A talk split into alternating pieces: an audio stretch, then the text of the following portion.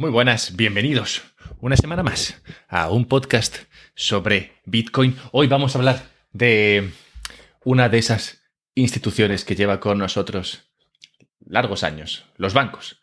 Los bancos, eh, bueno, la función bancaria, por así decirlo, lleva con nosotros eh, siglos. Es, eh, es se podría argumentar que es más antigua que, los estados, sobre todo que los estados en su actual concepción. Pero, pero sí, la, función bancaria, esto de que haya gente que recibe depósitos de personas y luego los presta a otras personas, es algo que se lleva haciendo desde hace cientos de años, si no, si no miles. O sea que se podría, como digo, argumentar que los bancos han existido durante más tiempo que, los estados. Es verdad que en el Renacimiento, creo que de la mano de los Medici, o creo que al menos en Italia, no sé, no sé exactamente cómo fue la cosa, se, inventó el tema este del doble de la doble entrada para, la contabilidad de estos préstamos y digamos que aquí fue cuando comenzó la edad de oro de, de la banca, cuando este sistema de doble entrada permitió que, bueno, pues se expandiera la, la, historia esta del crédito, se expandiera la idea esta de, de, que el crédito fuese, fuese algo interesante y fuese, digamos, algo que, bueno, que, que, impulsó muchas iniciativas y que mucha gente usaba y claramente esto benefició mucho a los bancos, pues los bancos o las personas que se dedican a esta función bancaria lo que hacen es, bueno, pues ganar un, ganar un poco de dinero en esa diferencia entre lo que pagan ellos por eh, los depósitos, por almacenar depósitos, y lo que les pagan a ellos por esos préstamos que conceden, con ese dinero que les ha sido prestados. O sea que, se ha sido prestado. O sea que los bancos han vivido largos años y últimamente, a raíz de la idea esta de las monedas digitales estatales, se habla, de hecho yo he hablado, de la posibilidad de que los bancos dejen de existir, al menos en su concepción actual. Y esto es un poco lo que quiero estudiar hoy.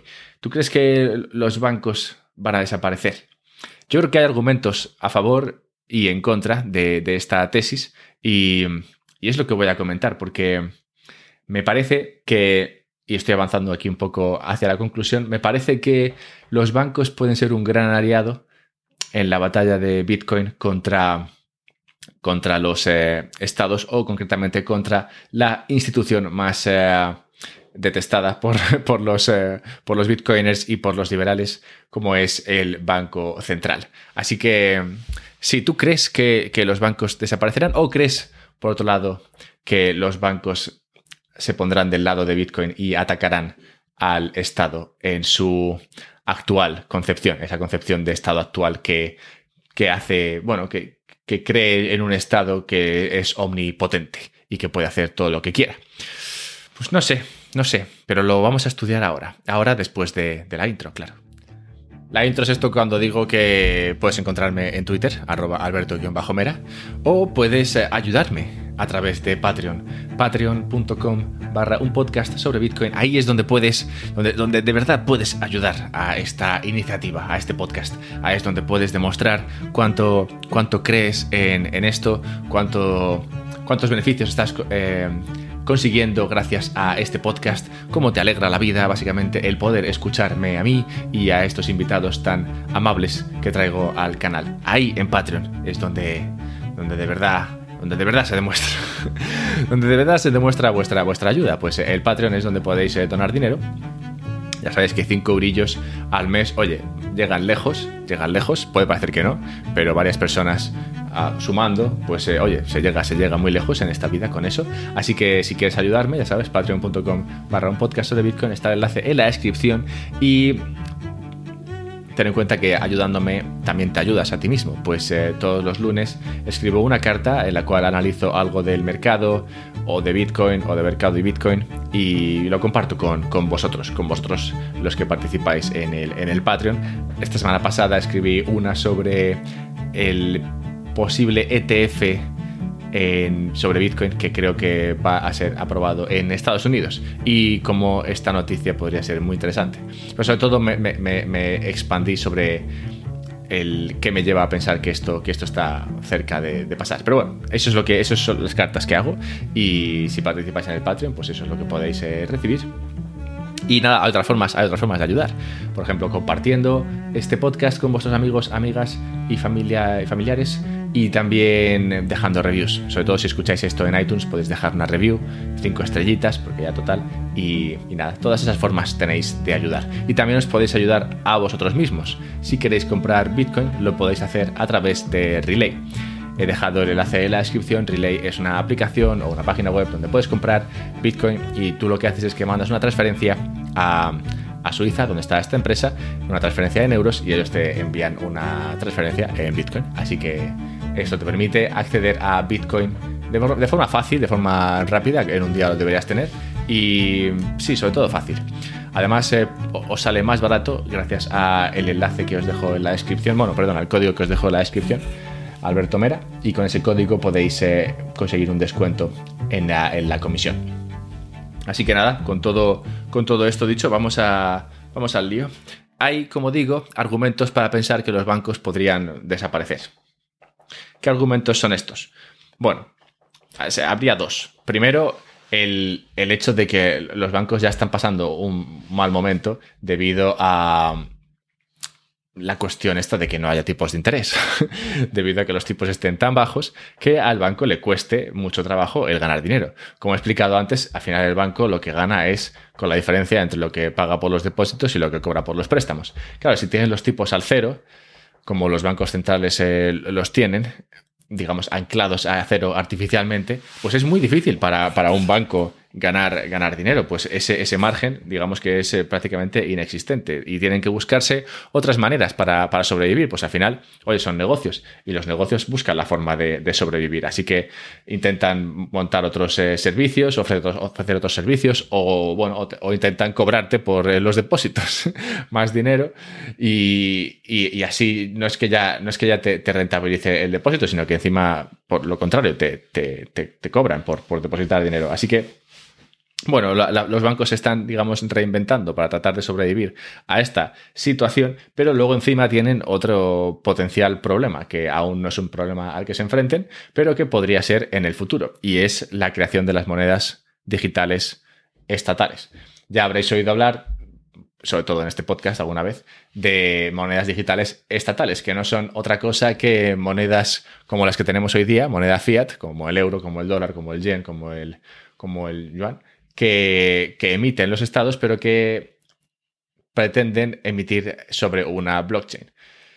La idea de hacerlo sobre una blockchain no sería, no tendría nada que ver a, a, lo que es Bitcoin sobre el blockchain de Bitcoin, ¿vale?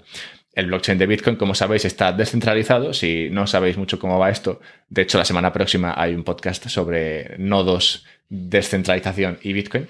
Pero bueno, básicamente a donde voy es a que si los estados sacasen sus monedas digitales, las sacarían sobre un blockchain que no estaría descentralizado, sino que estaría controlado por los bancos centrales. Los bancos centrales llevarían la cuenta, harían, esa, harían ese doble registro, triple registro, en el cual en el cual contarían quién tiene qué dinero y quién envía qué dinero a dónde y básicamente estarían al tanto de todo de todo lo que ocurre. Pero no solamente esto sino que también serían capaces de ejercer estas eh, capacidades monetarias estas funciones monetarias que, se atribuye el banco central de forma más eh, eficiente podríamos eh, decir.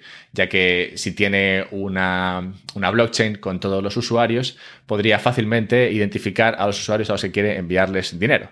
Imagínate que mañana viene otra, otra, otra pandemia o lo que quieran, lo que se les ocurra en cada momento, y deciden que hay que eh, truncar la libertad de según qué ciudadanos. Y esos ciudadanos no pueden eh, salir de casa y tampoco, claro, pueden ir a trabajar, de modo que no pueden ganar dinero, pero bueno, el Estado diría, no, no pasa nada, ya cuido yo de vosotros, os envío dinero. Y les enviaría dinero a través de este blockchain y les llegaría directamente a ellos a aquellos a los cuales, eh, digamos, ha privado de su capacidad de ejercer la libertad para trabajar o lo que sea. Y como esto, pues eh, mil otras cosas que, podría, que podrían hacer los bancos, eh, los bancos centrales con una, con una blockchain, pero que en cualquier caso se reduciría a poder, digamos, activar la economía entre comillas, activar la economía gracias al envío de dinero a, los sectores o a las personas que considera que necesitan recibir dinero para poder así gastárselo en algo y así reactivar la economía.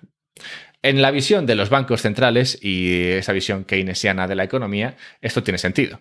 Y si ahora intentan reactivar la economía con, programas de, quantitative easing, que son la compra de bonos, pues con, una, con una blockchain, con una moneda digital estatal, lo harían de forma más eficiente, ya que no es fácil conseguir que ese dinero que ahora va a través de la compra de bonos acabe llegando a la economía. Es mucho más fácil si este dinero directamente se entrega a los ciudadanos para que se lo gasten en lo que sea que se quieran gastar el dinero.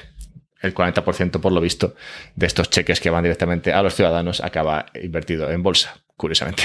Pero bueno, a donde voy es a que esto de las monedas digitales estatales, lo que permitiría a los bancos centrales sería llegar del, Estado al ciudadano, sin tener que pasar por el banco. Ahora mismo los bancos cumplen esa función de activar la economía a través de préstamos y, sí, y la creación de dinero, pero una vez que los bancos centrales se atribuyen el control total sobre, sobre el dinero, no necesitarían que existiese un banco si hay un banco central que tiene todo el control sobre el dinero, al final el ciudadano conseguirá mejores términos a través del Banco Central, directamente, pidiéndole dinero al Banco Central, que es el que tiene, digamos, la posibilidad de ofrecerte los mejores, eh, los mejores términos, ya que no, hay un intermediario en medio. Mientras que si usas un banco, el banco sería un intermediario y te cobraría una comisión sobre lo que te cobraría directamente el Banco Central. De modo que, de alguna forma, el éxito de las monedas digitales estatales lo que conllevaría sería de alguna forma la defunción de los bancos como los conocemos hoy. Podrían seguir existiendo porque, oye, los bancos centrales no tienen oficinas, ni aplicaciones, ni cosas de esas, pero digamos que podrían existir como simplemente, pues eso, oficinas de, de los bancos centrales. Serían como una extensión de, de, los, bancos, de los bancos centrales. Así que como digo, como, como vemos, los bancos se exponen, por un lado, al problema de negocio que les causan los bancos centrales con esos tipos eh, artificialmente pegados a cero. Y por otro lado, se enfrentan a un potencial competidor que sería directamente el Banco Central, si lanza estas, eh, estas monedas digitales estatales. Entonces, con todo esto en contra, Cabría pensar, y yo lo he pensado y lo he comentado en, un podcast hace, hace unos meses, que los bancos podrían desaparecer o, digamos, desaparecer como entidades privadas y pasar a ser, bueno, pues eh, parte del engranaje estatal. Pero esta idea, esto, esta situación, creo que iría en contra de el ingenio humano. Y como sabéis, yo estoy muy a favor de lo que es el ingenio humano el ingenio humano es el que llevó a la creación de bancos en un primer momento. El ingenio fue lo que hizo, lo que empujó a algunas personas a buscarse las habichuelas en este, en este negocio bancario que ha servido para, bueno, crear un montón de cosas, entre ellos probablemente, entre ellas probablemente catedrales y cosas así. Pero sí, a donde voy es a que humanos con su cabecita pensando en cómo salir adelante llegaron a la conclusión de que la banca sería un buen negocio. Y llegaron a esta conclusión antes de que los estados, como hoy les conocemos, existiesen. De modo que me parece extraño o me parece poco probable que los bancos vayan a capitular fácilmente. Me parece más lógico pensar que los bancos lo que harán será usar su ingenio para, para sobrevivir, para salir adelante. Yo siempre, como digo, siempre voto por el ingenio. De hecho, por eso me gusta tanto Bitcoin, porque creer en Bitcoin significa creer en el, en el ingenio humano. Significa creer en que algo que los humanos hemos inventado para solventar el problema del dinero fiat tiene sentido y que podrá funcionar, porque la alternativa sería que los humanos somos no suficientemente inteligentes como para solucionar este gran problema, como es el dinero fiat. Así que yo considero que que los humanos tenemos esta capacidad y considero que los bancos tienen claramente gente suficientemente capaz para, para solucionar este, este problema. Así que analicemos el otro lado, analicemos el lado por el cual, Bitcoin, por, el cual los bancos sobreviven a, a esta situación, a los tipos bajos y a los bancos centrales.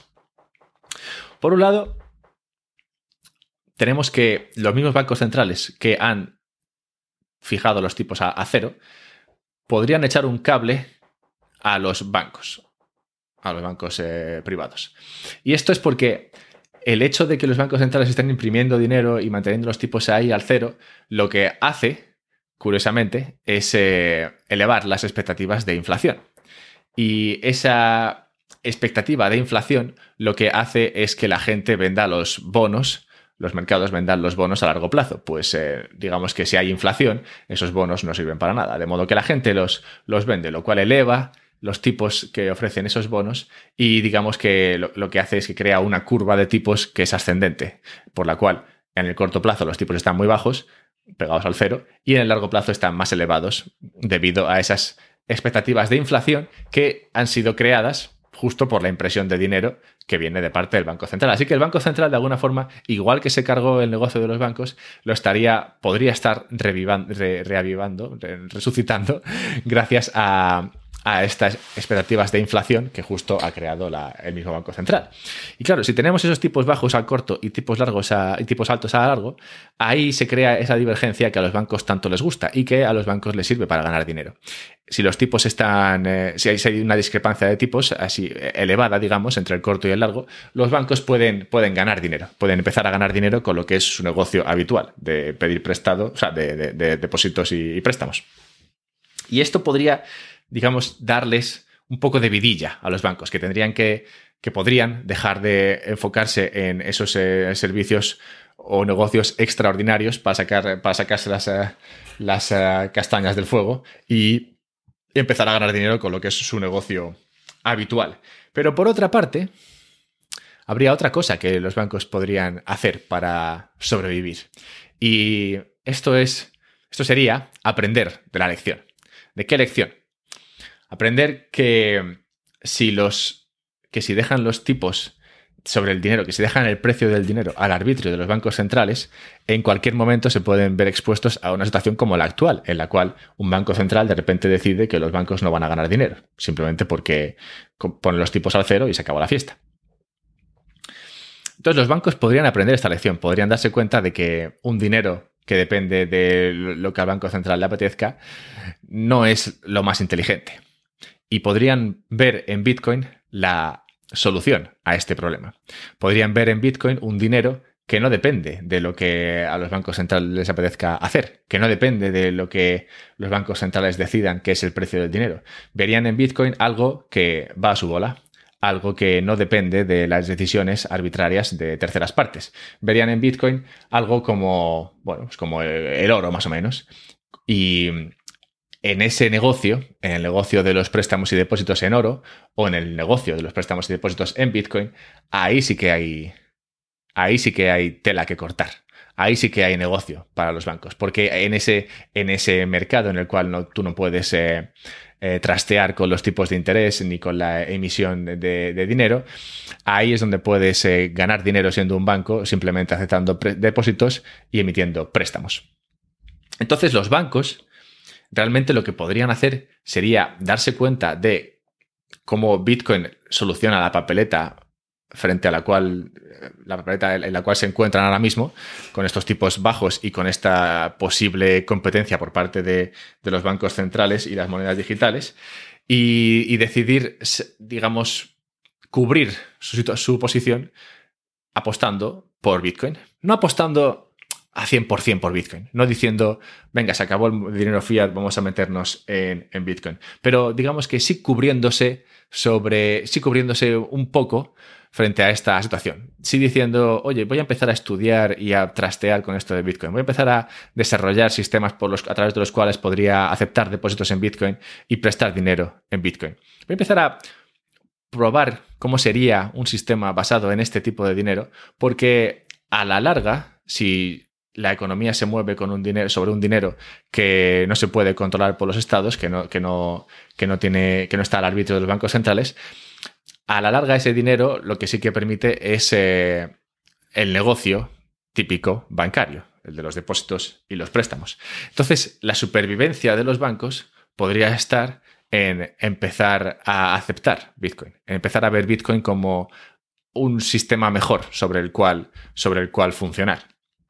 Y, claro, esto no quiere decir que todos los bancos vayan a hacerlo, no quiere decir que todos los bancos vayan a hacerlo en la misma medida, pero sí que quiere decir que el ingenio de los bancos, el ingenio de las personas trabajando por los bancos y el espíritu de supervivencia podría llevarles a aceptar Bitcoin, a decir, oye, igual esto de Bitcoin no es, no es mala idea. Y si esto es así, nos encontraríamos con una situación en la cual tendríamos, por un lado, a estados con su moneda digital y su interés por controlarlo todo, y por otro, a los bancos y a los usuarios de Bitcoin que dirían, oye, está muy bien todo esto que quieres hacer, pero en realidad para nosotros es mejor un dinero que, tú, Banco Central, no puedas controlar. Y si los bancos se, suban, se suben al carro de, de Bitcoin, difícilmente los gobiernos podrán pelear contra, contra Bitcoin. Es verdad que ya esto, esto de pelear contra Bitcoin ya es un poco difícil, pero bueno, aún, es posible.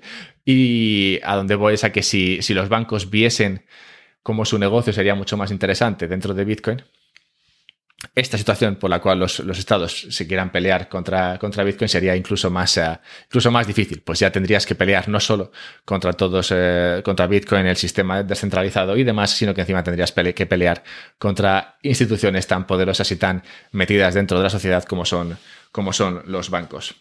Así que sí, por todo esto creo que la situación de los bancos en los próximos años va a ser interesante, ya que tienen bueno, tienen por un lado una situación difícil en términos de negocio, tienen riesgos o digamos peligros al acecho, como es eso de las monedas digitales y los bancos centrales, pero luego tienen por otro lado la posibilidad de que ese mismo banco central con la, creación de dinero les, les, genere más negocio debido a, digamos, a, esa, curva de tipos eh, más eh, empinada.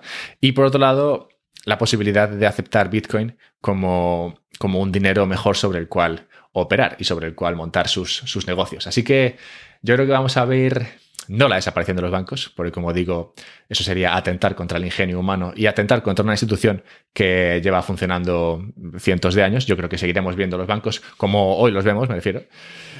Lo que, lo, que, lo que veremos será como algunos de ellos eh, lo harán mejor que otros, como siempre pasa esto, como siempre pasa, y, y a algunos les irá mejor que, a los otros. Así que sí, lo que sí que veremos será, bueno, darwinismo en, eh, en su más eh, pleno esplendor. Y la verdad pinta, pinta interesante. Así que nada, espero que esto también te parezca interesante a ti y, y que estés conmigo para, para ver cómo se desarrolla. Ya sabes que puedes comentarme la jugada a través de Twitter, arroba alberto-mera, que puedes ayudarme a que siga trabajando en estos podcasts a través del Patreon, patreon.com barra un podcast sobre Bitcoin y que puedes compartir esto, claro que sí. Y si nada de esto te parece interesante, igual Bitcoin sí que te parece interesante. Y si quieres comprar Bitcoin, ya sabes, hazlo a través de Relay, todos los enlaces en la descripción. Muchas gracias, nos vemos pronto.